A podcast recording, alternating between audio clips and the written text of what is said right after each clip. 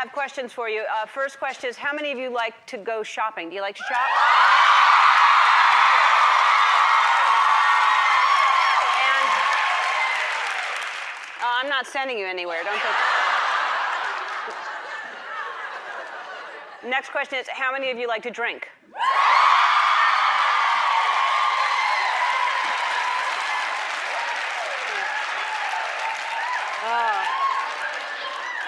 How many of you already started drinking earlier today? Yeah. All right.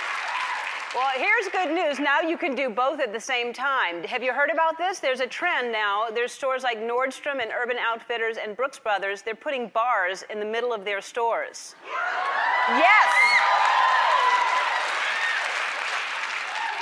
What took so long for that to happen? That's really a great idea that you can drink and shop at the same time.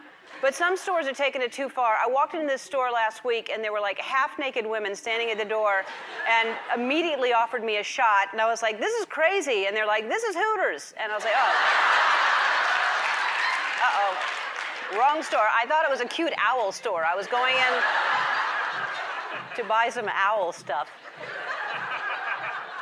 On the other hand, it could be a good idea. It really, let's be honest, is, is it really smart? I mean, you're trying on uh, skinny jeans and bathing suits, I mean, you have a few shots of tequila in you, and you don't know what you look like anymore. Ah, oh, this looks good. Shopping can be stressful. There's that fluorescent lighting, it makes you look sad, and you've constantly having Debbie or Lucy or whatever the sales lady's name is bring you the right size. It's, no, one size up, I guess. I don't know. All right, let's try the two sizes up then. Then you have to find the good mirror, you know what I'm talking about, because the one that makes your butt look more Kardashianist or something. Then once you finally find something that you like, you notice it looks better on the mannequin, and you're like, why does that look better on the mannequin? You know why? Because their arms don't bend, so they can't shovel Cinnabons into their mouth like. That's why.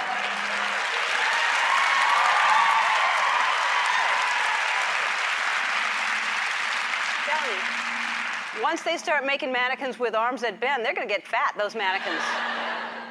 Anyway, there are also plenty of reasons why drunk shopping could be bad. Think about your life. How many of you have made good decisions while you're drunk? You get drunk, you end up texting your ex. You get drunk, you end up cutting your own bangs. You get drunk, you end up with those things that are permanent a baby.